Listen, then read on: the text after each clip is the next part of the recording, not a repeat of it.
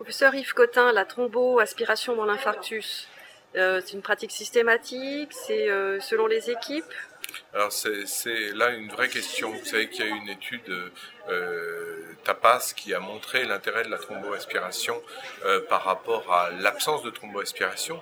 Ce qu'il faut savoir, c'est que dans le design de cette étude, euh, les auteurs avaient réalisé euh, deux bras. Le premier bras, les patients bénéficiaient d'une thromboaspiration suivie d'un stenting direct, alors que dans le bras contrôle, les patients bénéficiaient d'une angioplastie, on connaît l'effet délétère de l'angioplastie par rapport au stenting direct. Donc l'étude TAPAS est extrêmement intéressante puisque c'est la première étude d'envergure sur la thrombectomie, montre un bénéfice, mais pas à armes égales.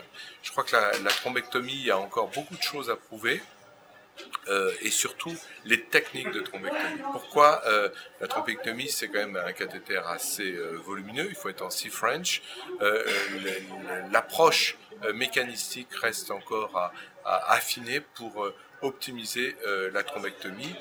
dans, le, aux Journées européennes de la Société française de cardiologie, nous avons présenté des modèles de thrombectomie où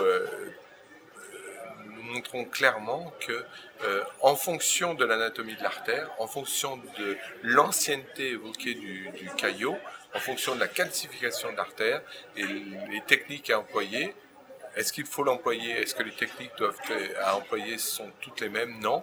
Euh, il faut probablement être beaucoup plus sur la thrombectomie pour les nécroses très précoces et très proximales, et plus sur les stratégies plus conservatrices, quoi, plus classiques euh, pour les thromboses plus anciennes et sur euh, les artères qui ont deux ou trois angles à franchir.